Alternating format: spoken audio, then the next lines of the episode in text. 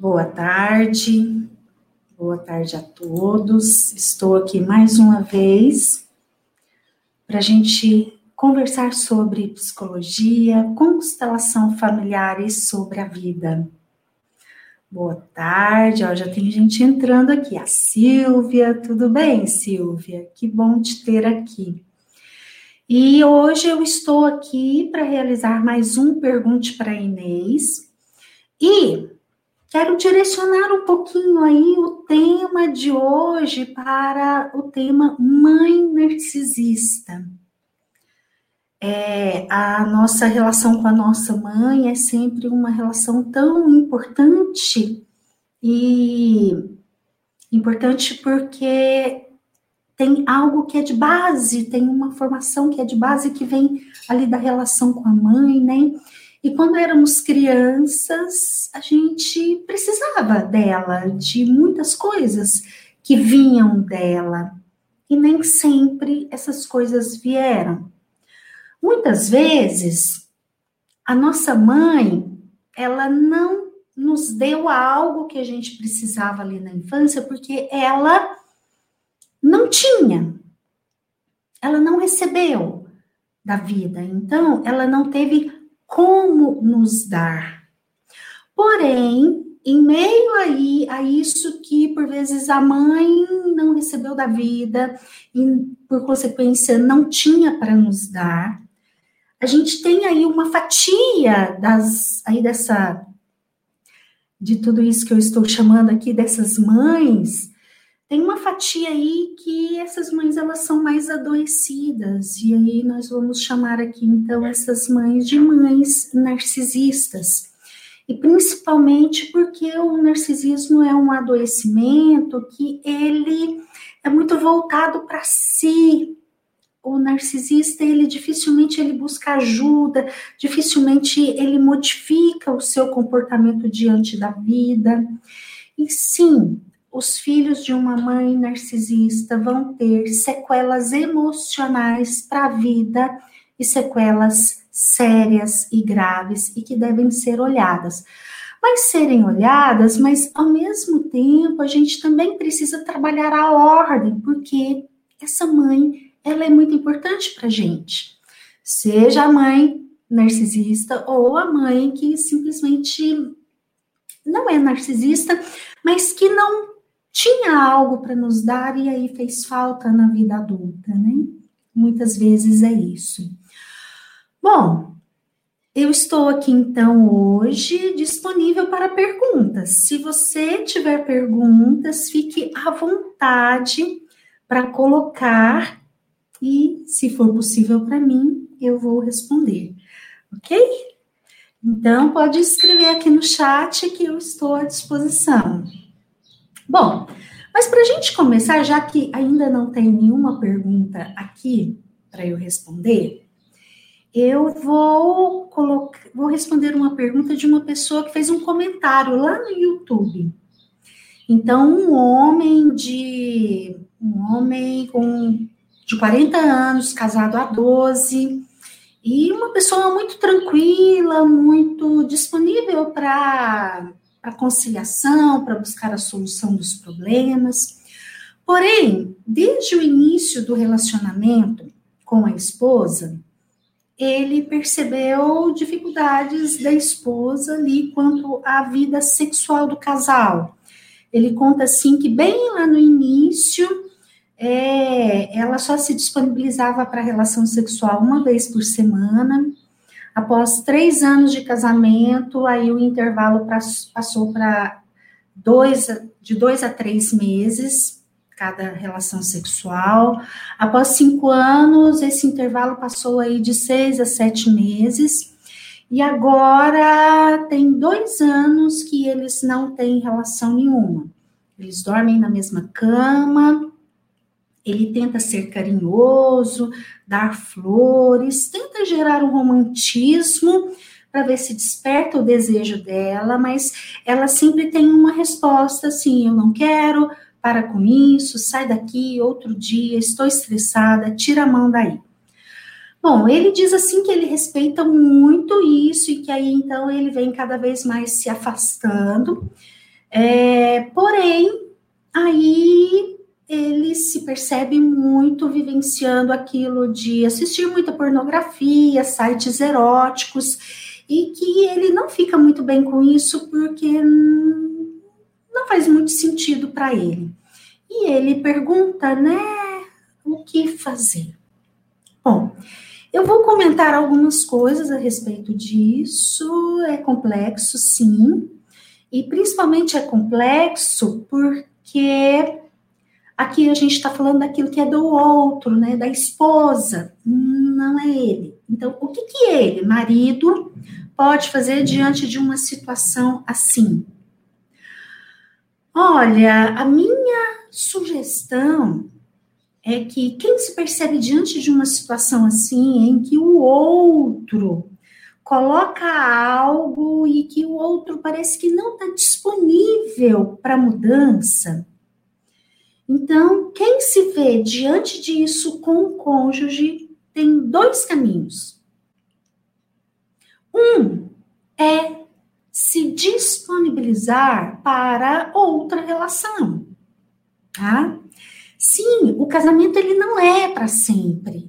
Se a gente for analisar racionalmente, eu sei que tem muitos conceitos religiosos que dizem o contrário, mas se a gente for analisar racionalmente, percebam que o único vínculo que é para sempre é o vínculo com a família, porque tem um vínculo biológico. Porém, com o cônjuge, não.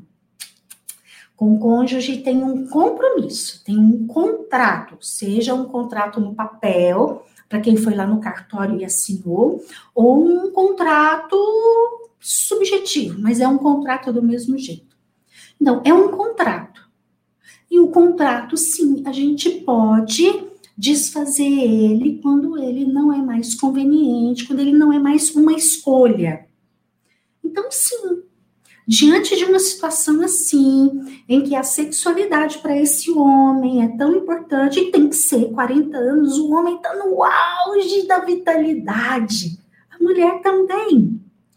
Então, para que, que esse homem vai abrir mão de algo tão importante ali, pulsando no fisiológico dele, e enterrar a sexualidade dele aí de uma forma tão precoce.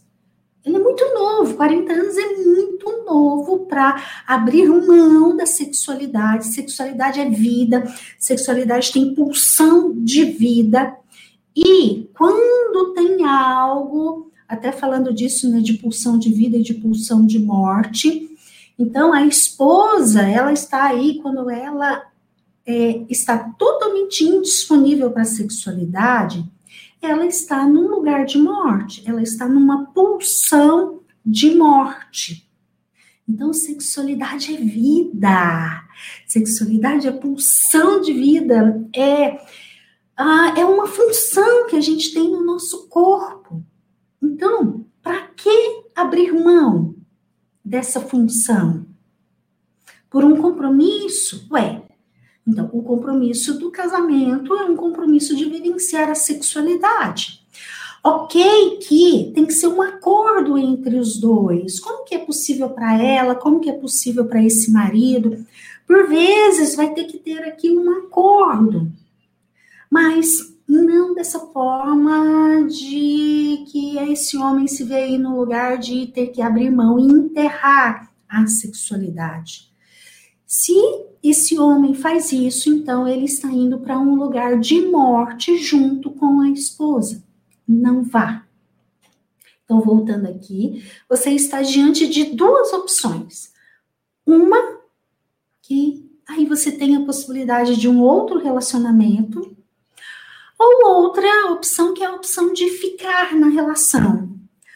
Bom, se você fica na relação, então, essa é a esposa certa para você. Mas eu sugiro que você não fique aí nesse lugar de morte que você está se permitindo ficar com ela.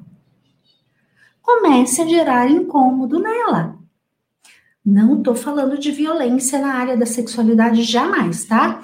Mas comece a gerar incômodo, comece a conversar, a falar mais disso, a contar para ela o quanto que para você é importante e que você não fica bem quando ela não se disponibiliza de forma alguma. Por quê? Porque hoje ela pode buscar ajuda, gente. Quando eu falo disso, isso me toca. Por quê? Eu fico pensando nas mulheres de gerações para trás, sei lá, duas, três, quatro gerações para trás. As mulheres não tinham recursos para tratar da própria sexualidade, principalmente quando entrava na menopausa, morria a sexualidade da mulher. E aí, qual a alternativa do marido? O marido ia arrumar amante, claro, porque não tinha em casa e ia arrumar fora de casa. Não estou justificando isso, tá? Eu não estou falando isso hora nenhuma. Vai que alguém põe, vai surgir comentários lá no vídeo para mim, mas você está justificando a traição. Não estou. Eu só estou olhando toda a situação e tentando entender aquela dinâmica. E as mulheres não tinham alternativa. Hoje as mulheres têm alternativa. Gente, vai no ginecologista, vá no psiquiatra, vá no psicólogo e cuida da sexualidade. Hoje, quem está aí, jovem, que tem um corpo está saudável e que deveria ter uma sexualidade pulsando e funcionando e não está assim, busque ajuda. Então, voltando lá para minha resposta, esta mulher pode e deve buscar ajuda. E você, marido, tire ela dessa zona de conforto, caso você resolva ficar na relação. Não fique aí mais bonzinho. Não fique aí mais nesse lugar de ficar pisando em ovos com ela. Não. Cutuque ela. Conte para ela que você precisa que ela se cuide, porque a sua sexualidade é importante para você e você quer viver isso que é tão bom e tão saudável para o casal. A sexualidade une, faz vínculo no casal. Faça isso, ok? Bom, prosseguindo, ó, aqui agora já tem perguntas para mim, que bom. A Isabel Mota Coelho, ela diz assim: Oi, acredito ter tido uma mãe narcisista. Quando saí de casa, passamos a conviver pacificamente, porém menos, e desenvolvi compulsão alimentar. Tento honrar e me nutrir desse vínculo. O que fazer? Bom, é, eu entendi o que você colocou aqui, compulsão alimentar, e agora você tenta se cuidar, se trabalhar, e no movimento interno de autocuidado, você tenta honrar e se nutrir desse vínculo com a mãe, através do, da parte boa e saudável do vínculo com a mãe, né? Ótimo, o caminho é exatamente esse, tá? Principalmente se a sua compulsão alimentar, se aí dentro de você percebendo, se você perceber que realmente tem uma conexão aí com o adoecimento da sua mãe. Fato é que a mãe narcisista, ela abusa dos filhos, ela machuca os filhos. Então, os filhos sim vão ter uma tendência muito grande para desordem com essa mãe é quase que certeza, tá? Ou através do julgamento, ou através da dor, os filhos vão sair daqui desse lugar e vir aqui para cima. Mas aí, quando o filho está na vida adulto, aí sim o filho tem o poder de trabalhar a ordem. Então, a ordem é: aqui no externo, coloque o limite que for necessário. A gente não pode deixar, a gente não pode deixar ninguém nos abusar. Ninguém. Seja lá quem for, nem a mãe pode nos machucar. E essa obrigação, essa tarefa de pôr limites no abuso que vem, é uma tarefa de cada um de nós. E precisamos ter consciência disso, tá? Inclusive diante do abuso da mãe e ou do pai precisamos sim pôr limites. Agora, em paralelo com isso, não podemos nos esquecer de aqui no coração tomar essa mãe. porque senão a nossa criança se desconecta dela, a gente fica em ordem, em desordem, e aí na desordem nós vamos ter problemas na nossa vida, como por exemplo, sintomas físicos como a compulsão alimentar, ok? Então, continue. O caminho é esse que você disse aí, se nutrindo e se vinculando aqui numa conexão interna. De preferência com o seu adulto, conduzindo a sua criança nesse vínculo com a mãe, tá? Porque o adulto nos protege. Ok? Continue. Bom, eu vou responder a pergunta da Raudelina.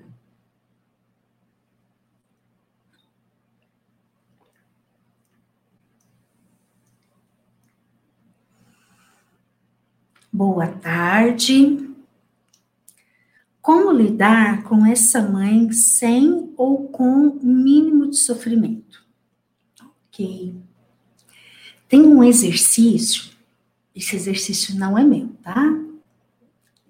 Esse, não fui eu que o desenvolvi. Esse exercício, ele se chama o exercício da pedra cinza.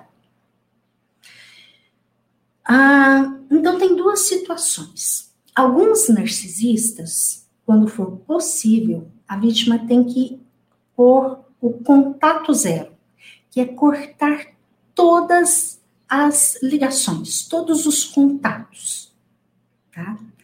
Porém, em algumas situações, dependendo de quem é o narcisista, não vai dar para contar, cortar de uma forma absoluta esse contato, né? Não vai dar para ser contato zero. E aí, então, quando for ter esse contato com o narcisista, faça o exercício da pedra cinza. Resumidamente, o exercício da pedra cinza significa observe e não absorva. É, uma, é arrumar uma maneira de se blindar. E essa blindagem, então, vai impedir que o abuso chegue até você.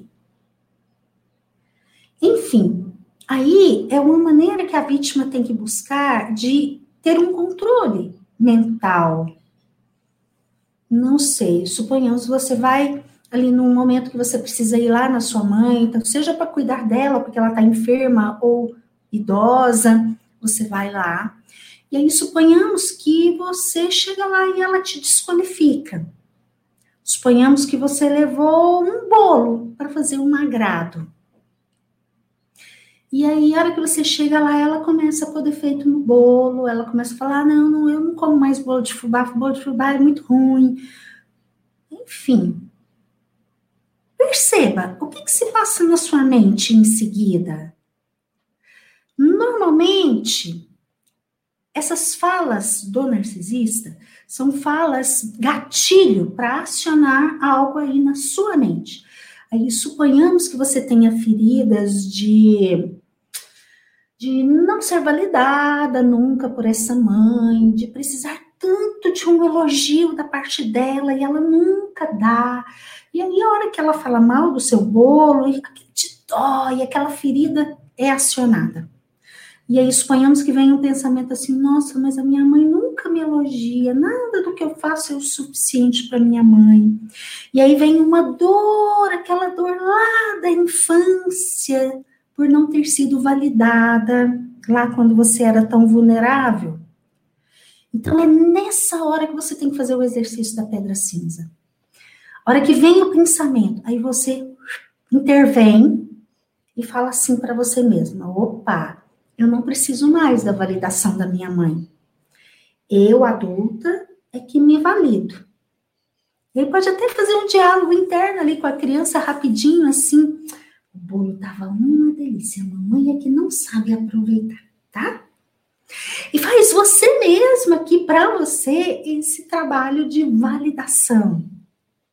Diga você mesmo, seu adulto, aquilo que você necessita ouvir. Se dê. E assim se blinde. Ó, o exercício da pedra cinza é isso. Arrume uma maneira de se blindar. Observe e não absorva. Ok?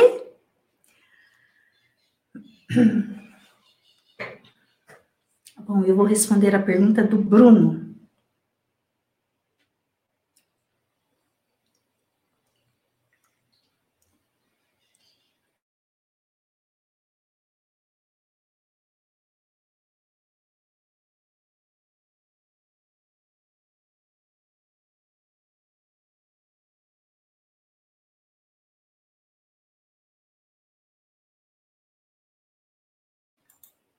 Voltei, gente. Eu vou responder a pergunta do Bruno. Como posso oferecer amor para minha criança ferida que não recebeu amor? Se esse adulto que deveria ser saudável também não consegue sentir amor. Ok. Antes de eu responder o Bruno, eu vou aproveitar a pergunta dele para falar da minha Black November. Por quê? Porque eu tenho lá 10 cursos que estão aqui no mês de novembro todinho com 50% de desconto. Vai lá, dá uma olhadinha. Então, eu tenho lá quatro cursos e todos os quatro focados em constelação e criança interior. E eu tenho seis mini cursos. Acesse, vai lá, dá uma olhadinha. O link está aqui no chat. Então, ó, o link já está aqui no chat, dá uma olhadinha e aproveite. Ó. Hoje é dia 16, né? Ainda tem aí bastante tempo para você aproveitar esse desconto. E eu aproveitei para falar da Black November, porque uma das sugestões que eu tenho aqui para o Bruno é faça o meu curso da criança interior. Aprenda a cuidar dessa criança. Porque veja bem aqui na sua pergunta, você está me falando assim: se esse adulto que deveria ser saudável também não consegue sentir amor. Opa, você não está entendendo o que, que é adulto, o que, que é criança, você está confundindo. E aí eu sugiro que você faça o meu curso da criança interior. Por quê? No curso, eu estruturei o curso de uma maneira que no início tem toda uma parte teórica para você conseguir desemaranhar a sua criança do seu adulto e saber a partir desse desemaranhar, saber identificar, ah, aqui é meu adulto, ah, aqui é a minha criança. A sua pergunta é uma pergunta de quem está vivenciando, ó, tudo muito misturado, e principalmente é uma pergunta que a sua criança está ficando muito com muita energia de dor, ela está cuidando sozinha da vida e o seu adulto está sem energia e excluído. Ele não está sabendo se introduzir aí na sua vida e cuidar das situações. Então, lá no meu curso tem uma parte teórica e depois tem toda uma parte de exercícios em que eu te conduzo em diversos exercícios para você aprender a pôr o seu adulto para olhar de verdade para essa criança e a cuidar dela sob demanda, de acordo com cada necessidade que ela tiver a cada momento. Então, esse curso, ele é maravilhoso para você aprender a fazer isso, ok? Mas, ainda assim, lá no meu canal tem outros vídeos em que eu falo do adulto e você está precisando identificar o seu adulto corretamente, tá? Porque amor, na verdade, a gente não vai sentir no adulto. Amor a gente vai sentir na criança saudável.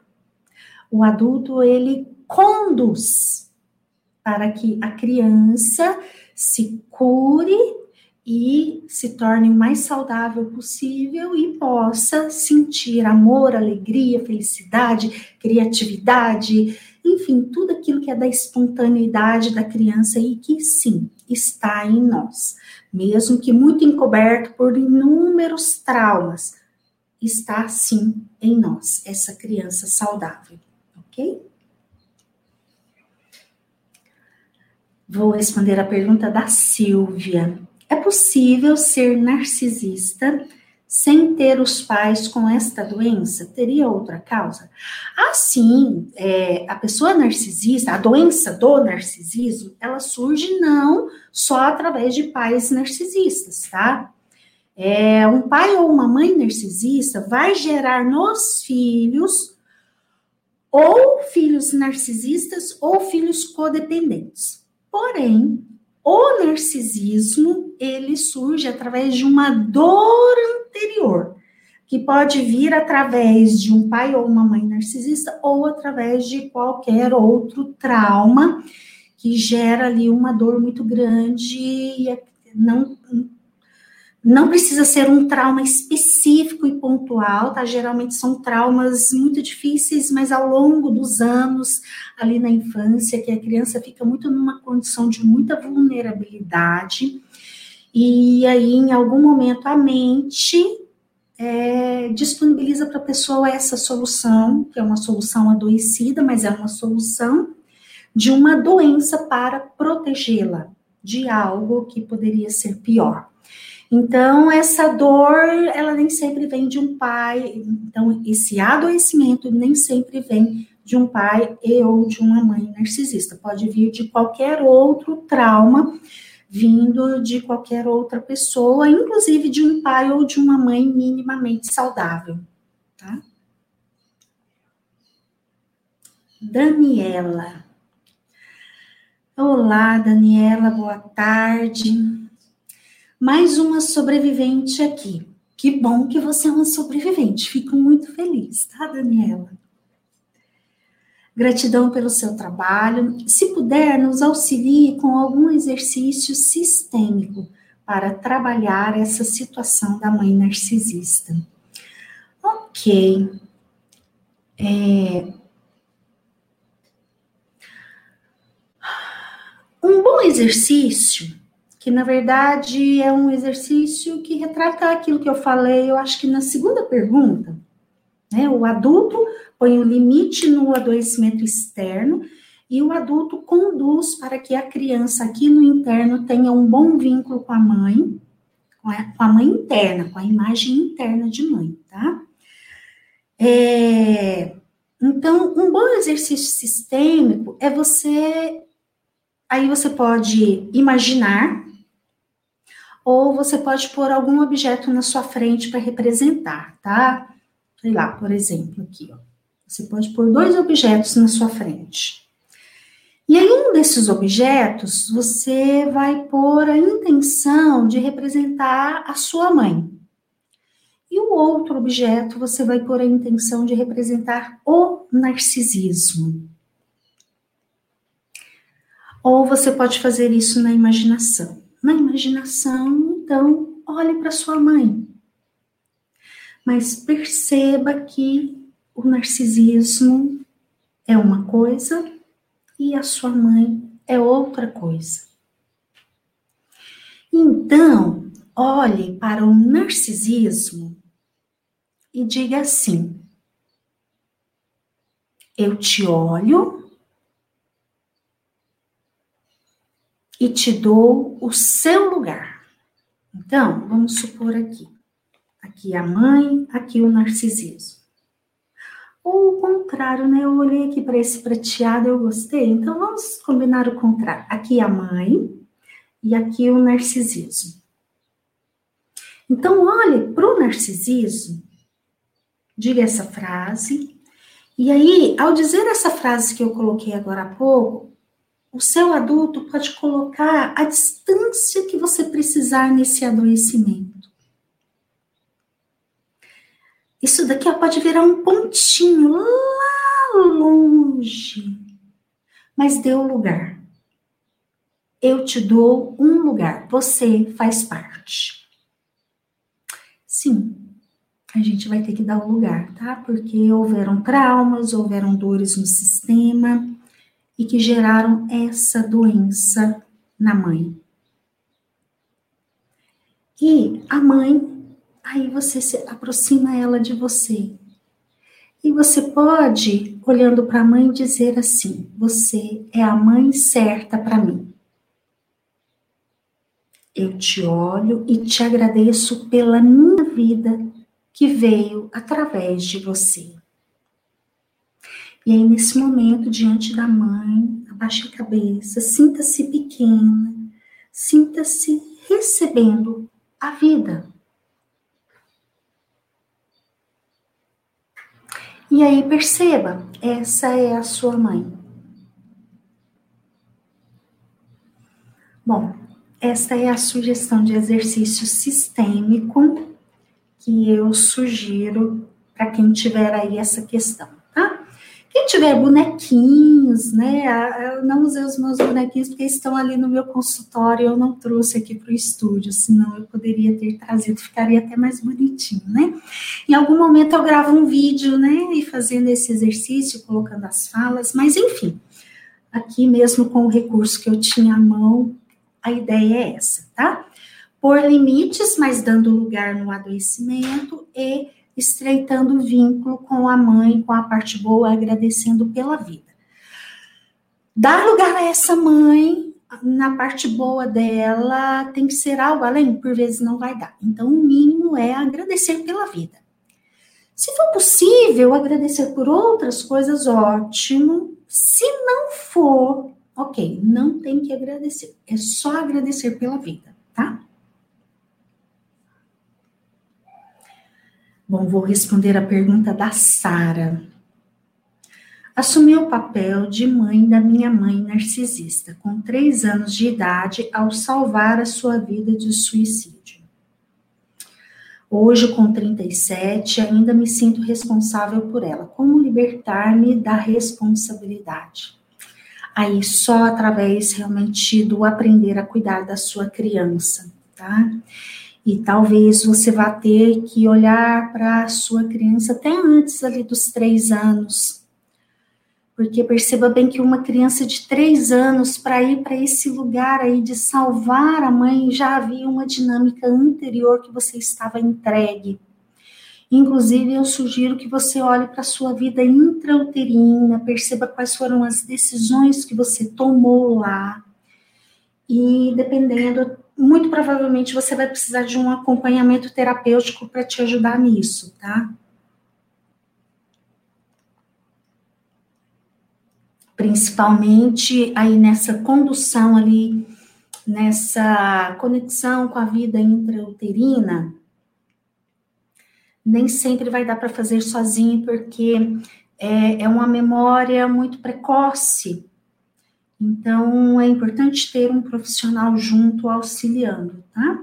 Mas você vai ter que cuidar dessas crianças aí com menos de três anos e redefinir essa missão de vida.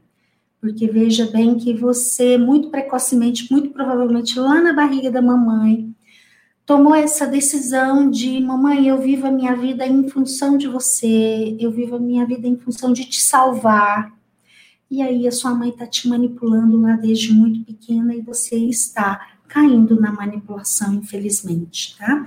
Busque ajuda, busque um suporte para você conseguir ficar mais saudável e cuidar da sua vida. Você merece, tá bom? A Nancy, boa tarde, Nancy. Minha mãe não me vê de oito, de oito filhos, ela escolheu uma para amar. Tá. Talvez ela seja narcisista. Tá? A mãe narcisista, em relação aos filhos, ela vai colocar os três filhos em três lugares. Ela vai eleger os três filhos de acordo com três modelos ela vai colocar um ou mais dos três filhos no lugar do filho dourado, e aí parece que a sua irmã vai para esse lugar, tá? Eu, em relação a isso, o que eu tenho para te dizer é: não inveje essa irmã, porque ela também não está num lugar saudável, tá?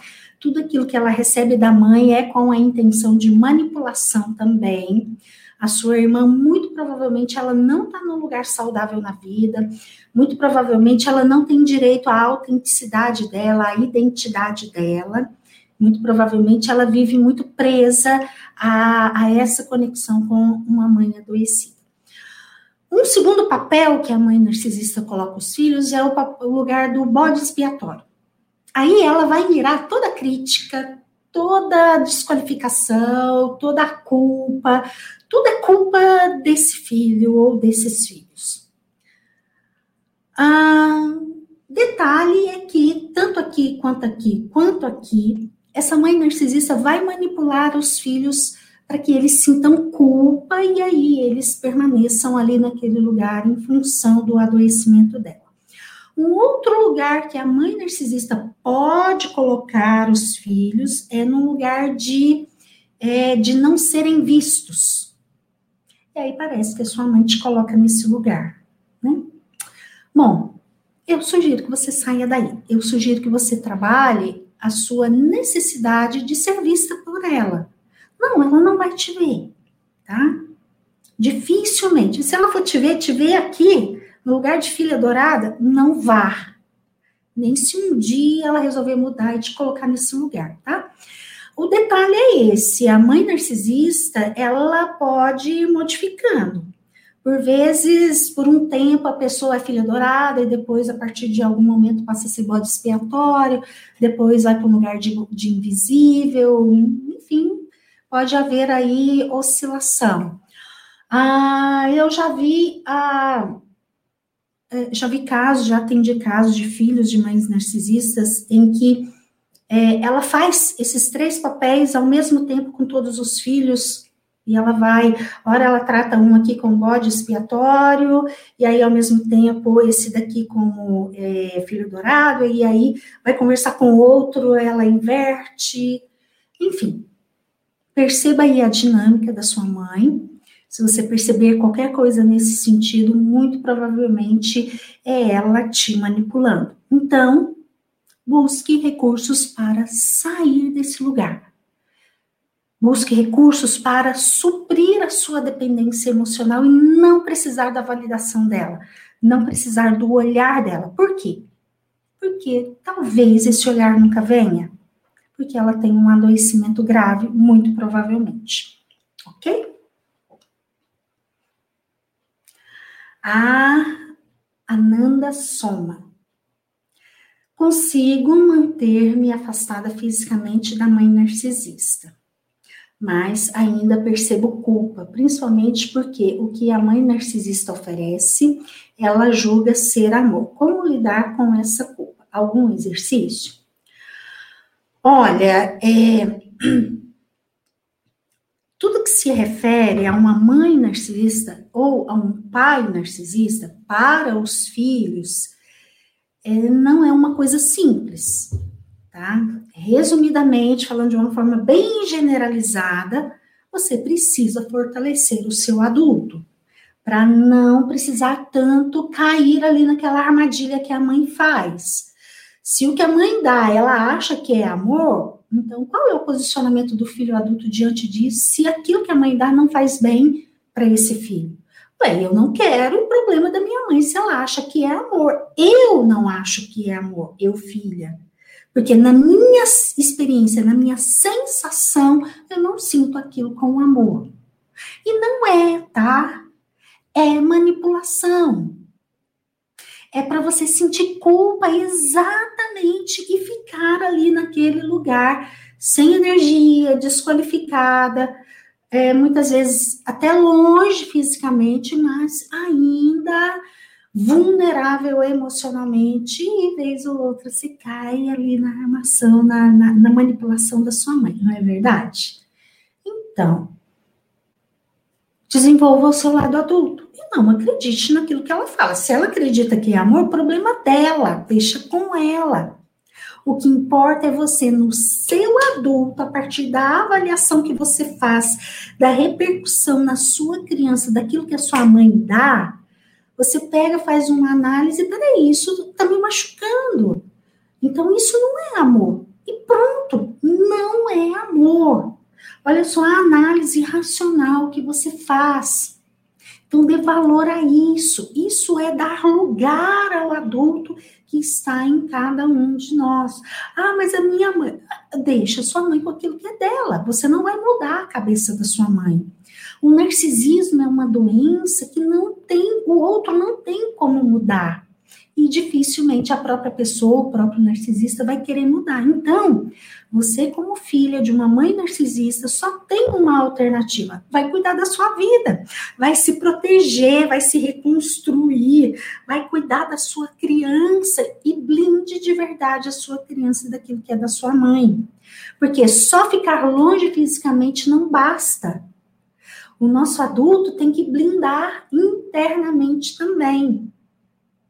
Porque senão a mãe continua jogando o abuso dela para você e esse abuso chega e continua te machucando, te diminuindo, te desqualificando e você fica vulnerável cada vez mais para o adoecimento dela. E o pior, naquilo que é da sua vida, você fica vulnerável também. Porque tudo aquilo que é ali que você ainda tem de adoecimento na relação com a mãe, com certeza você estará vivenciando aqui na sua vida, tá? Por exemplo, uma pessoa com muita necessidade de validação da mãe, por exemplo, no trabalho, vai ter uma profunda necessidade de ser validada pelo chefe, pelos colegas. Aí vai se tornar aquela pessoa carente, que fica sempre ali. E, mas o meu chefe não me elogiou, elogiou fulano, mas e eu? Aquela profunda carência. Não, opa, peraí, ó, adulto, vem cá, olha para a criança e cuida aí dentro para sua criança não te colocar de uma forma tão vulnerável na vida e aqui na relação com a mãe, tá bom? É, vou responder a pergunta da Elcia. Interessante a pergunta da Elcia. Gostei da. Muito, muito interessante.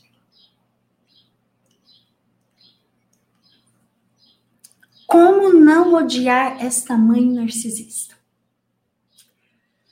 Muito boa pergunta. Por isso, da importância do exercício sistêmico que eu coloquei agora há pouco. Porque realmente, deixa eu colocar aqui como eu coloquei. Realmente, o narcisismo, ele te machuca. Ele abre feridas em você. E aí não tem como amar o narcisista, o narcisismo da mãe, não tem como amar. Por isso da importância aqui do exercício, ó. Então a gente usa o nosso adulto para pôr limites no adoecimento da mãe. E aí, ok. Para o adoecimento da mãe, eu posso e devo colocar a minha raiva, inclusive usar a minha raiva como motivação para eu conseguir por essa distância. Sim, o narcisismo tem que ficar muito distante. E sim, eu tenho que dar lugar lá na minha criança para a dor que ela sente diante do narcisismo da mãe. Porém, é importante fazer essa separação aqui. Uma coisa é o narcisismo da mãe, outra coisa é a mãe.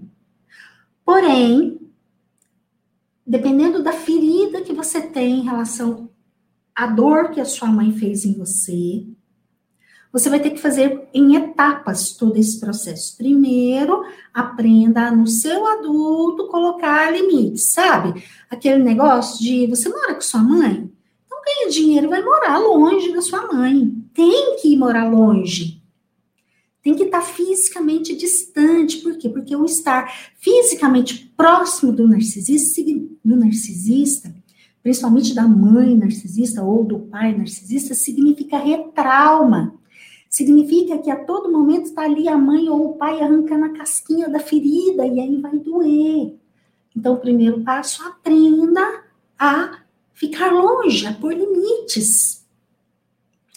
Segundo passo, antes de ser possível agradecer à mãe, a parte boa da mãe, pela vida que ela te deu, você vai ter que cuidar da dor lá na sua criança. Por quê? Fato. Se estiver doendo, não tem jeito de olhar com amor. Impossível.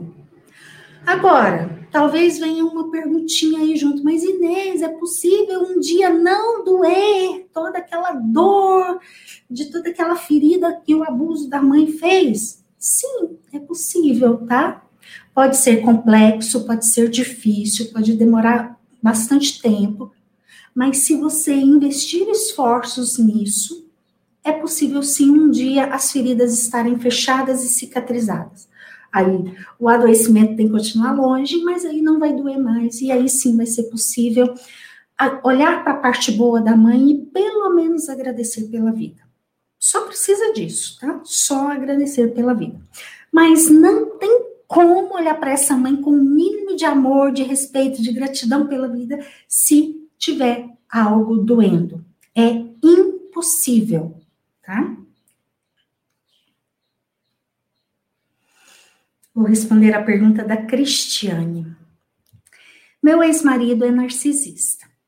Consegui romper o casamento, mas não consigo fazê-lo sair de, da casa. Moramos na mesma casa. É muito doloroso. O que fazer?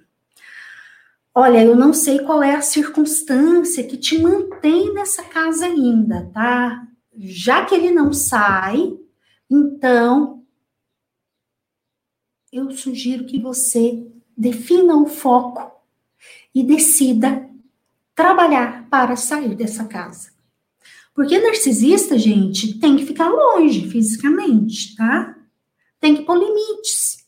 E se você já conseguiu aí o passo de separar, quando você fala separar, eu estou imaginando que legalmente, né, você conseguiu é, romper o casamento, né, o divórcio.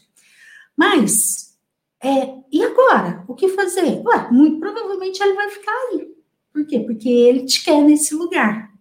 Agora a pergunta é: até quando você vai ficar? Ai, Inês, mas eu preciso, eu não tenho dinheiro, eu não tenho isso, a casa é minha também, não sei o quê. Tá. Talvez isso seja a argumentação que você está se sabotando para você ficar aí. Pode até ser isso mesmo, não tenho dinheiro, meu dinheiro não é o suficiente para eu pagar um aluguel. Então, foque num objetivo aqui para um futuro próximo de ter mais dinheiro e conseguir sair dessa casa. Ah, Inês, mas a casa também é minha. Ué. Aí então. Você talvez vá precisar buscar um apoio legal como que é a justiça, o que, que a justiça fala sobre isso, mas eu sugiro que você pese na balança qual é o preço da sua saúde emocional. E saia daí, mesmo nessa circunstância da casa ser sua, metade da casa é sua, e buscar aí uma solução para isso, mas longe. Tem que ser longe, pelo amor de Deus. Saia daí, ok? Azuleica. Inês, ouço. É... Ai, perdi. Ah, achei. Ouço muito falar em mãe narcisista. Existe pai narcisista também? E por quê? Sim, claro. É porque ali no YouTube é, são muitos canais falando de mãe narcisista. não sei exatamente qual é o fenômeno que leva a ter tanta gente falando de mãe narcisista, tá? Mas, na verdade, se a gente for olhar e for fazer até uma análise né, do sistema é, patriarcal da sociedade, que ficou aí séculos e séculos e séculos nesse sistema tão patriarcal e machista, se a gente for olhar aquele perfil do pai ele é um perfil muito narcisista, não é? Ó, o, o perfil do pai ali, né, naquele sistema de família bem patriarcal. É aquele pai que ele é, ele é responsável pelo financeiro, e aí ele não pode ser incomodado, ele é aquele o grande ditador, todo mundo tem medo dele, inclusive a esposa, todo mundo pisa em ovos, porque isso, porque aquilo, se o pai fica sabendo. Olha, perceba bem o tanto que é narcísico esse perfil desse pai lá daquela família patriarcal. Não estou dizendo com isso que todo pai de família patriarcal é narcisista, tá? Mas tem aí um, um traço, né? Um perfil muito narcisista. Porque a hora que a gente olha, não é adulto. Isso que a sociedade ficou aí tantos séculos vivenciando ali na família, esse modelo, não é adulto. Porque o que é adulto? É quando aqui na dinâmica do casal tem uma divisão justa de tarefas, tem uma, divis... tem uma comunicação, tem um respeito, um respeito ao lugar do outro, mas tem um diálogo. Quando os filhos são vistos nas suas necessidades, ok? É, então, não sei exatamente por que, que não se fala tanto de pai narcisista. Eu, sus, eu suspeito que é porque não dá muito ibope, sabe? Agora, coloca mãe narcisista aí, dá um ibope danado. Um monte de gente vem assistir. Mas, dá na mesma, tá? Se você tem um pai narcisista, pode assistir os vídeos de mãe narcisista, que aquelas características que são ditas ali, ou até mesmo algo no sentido de ficar saudável e resolver as questões, vale do mesmo jeito ali para relação com o pai narcisista, tá bom? Eu vou responder a pergunta da Clara Regina.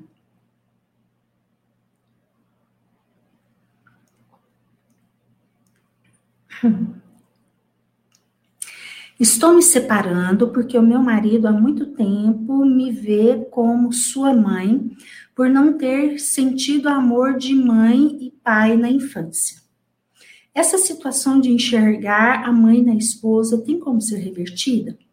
Tem, claro. É, claro que tem. Porém, ele precisa querer. Você aí no seu lugar de esposa de um homem que se posiciona na vida assim, você não tem muito o que fazer, tá? Se você fica na relação, você fica aí em um lugar que você vai ter que lidar com esse adoecimento. Agora, uma excelente opção sim é sair. Se você conseguir sair, aí você pode se colocar o propósito de se disponibilizar para uma relação adulta de igual para igual, de mulher com um homem na próxima relação, ok? Agora, aquilo que é dele é dele, tá? Tem um livro que talvez vá. Dois livros, que na verdade eu não me lembro o autor, tá? Mas eu vou falar aqui o título e se você jogar aí na internet, provavelmente você acha facilmente. Que é o Complexo de Wendy, que aí você vai se identificar muito aí com esse lugar de mãe do Peter Pan. E o outro livro é a Síndrome do Peter Pan. E aí, é, na verdade, esse segundo livro seria muito bacana se ele lesse. Para você, eu sugiro o Complexo de Wendy, para você entender o seu lugar e se trabalhar cada vez mais para você sair desse lugar de mãe do companheiro tão Peter Pan, tão criança buscando uma mamãe, tá? É, vou responder a pergunta da Madeilene. Eu sempre me enrosco, enrola a língua na hora de falar o seu nome. Como fazer para se valorizar mais, não achar que, é, que a mãe é melhor eu sofro por me achar inferior, queria ser igual a ela. Isso representa uma mãe narcisista? É, eu fiquei meio confusa aqui com a sua pergunta. Porque, assim, é, na verdade, então, para te responder, eu vou te falar da correta hierarquia entre mãe e filha. Eu acho que é isso que você está falando a, a correta hierarquia entre pais e filhos é os pais são maiores e os filhos são menores. Por quê? Porque a, a hierarquia é definida pelo tempo de chegada. E os pais chegaram primeiro na vida e depois os filhos, em seguida, chegaram à vida. Porém, a sua mãe, muito provavelmente, você está me contando ali que ela te trata como criança ela te olha como muito pequena.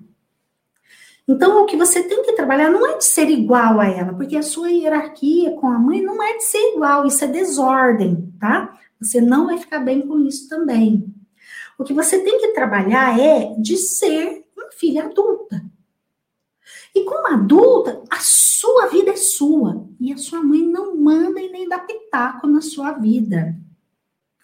E você tem o poder de pôr limites em qualquer movimento assim que a sua mãe faça em relação à sua vida. Porém, na relação com ela, você é menor. Ok, adulta, mas menor. Sempre menor. Sempre. Os filhos são menores. Só trabalhe aí dentro de você para não aceitar aquilo que ela faz com você de ir para um lugar tão pequeno, tão desqualificado como se ela te tratasse como uma criança que nunca dá conta de nada, tá? Então, a sua hierarquia com ela é de adulta, menor, mas adulta. Aquilo que é da sua vida é você que define. Mesmo que seja a reveria da sua mãe. Ah, mas a minha mãe não me dá a benção para eu é, ir para minha vida e cuidar da minha vida. Ué, para que, você precisa da benção da sua mãe? Tudo bem, quando a gente tem a bênção dos pais é melhor e é mais fácil, tá? Mas está precisando aí dentro de você cuidar da sua criança interior para ela entender que ela tem que seguir o seu adulto e não a mamãe. Porque se você ficar eternamente seguindo a mamãe, a sua criança querendo obedecer a mamãe, a mamãe te olha como criancinha pequena que não dá conta de nada na vida. Não faça isso. Não deixe isso acontecer. Trabalhe com a sua criança para trazer ela, para que ela faça vínculo com você, adulta, e ela te siga, e não mais a mamãe. Aproveitando que eu falei disso, quero falar novamente da minha Black November, em que nesse mês de novembro eu estou dando 50% de desconto em todos os meus cursos e eu me recordei disso porque eu tenho lá o meu curso Cuide da sua criança interior, que eu ensino a fazer isso que eu acabei de falar agora há pouco. Como é que faz para cuidar da sua criança, para ela não ficar tão leal aqui aos antepassados e fazer vínculo com o adulto e cuidar da vida, o seu adulto e a sua criança de uma forma plena. Tem lá também o curso A Boa Educação para os Seus Filhos em que eu vou te ensinar a você cuidar da sua criança interna para você conseguir estar um adulto mais potente e mais disponível para os seus filhos. Tem o meu curso também de prosperidade. E o meu curso de prosperidade, eu vou te ensinar ali, ó, desde a barriga da mamãe, com exercícios ali de vida intrauterina, vou te ensinar a cuidar da sua criança, vou te ensinar a ser um adulto e ir para a sua vida de uma forma potente e próspero. E tem também o meu curso Constelação Individual com Bonecos. Se você é terapeuta, constelador ou estudante nessa área, eu sugiro este curso, em que eu te ensino, te coloco ali várias técnicas, principalmente a técnica de a constelação focada na criança do seu cliente para que a, a constelação que você realiza com o seu cliente seja mais proveitosa e mais efetiva. Então, no meu curso Constelação Individual com Bonecos, eu te ensino a aplicar a técnica da criança interior em conjunto com a técnica da constelação. E assim você será um profissional mais potente, ok?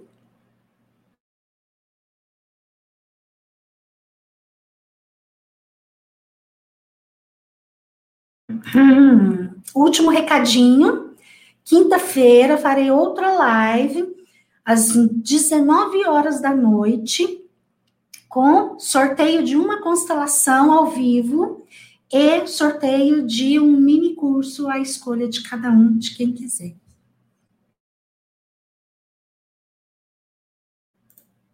É uma live em que eu realizarei uma constelação ao vivo. Meu marido está aqui me corrigindo que eu não falei do jeito que ele queria. Gente, enfim, é uma constelação ao vivo.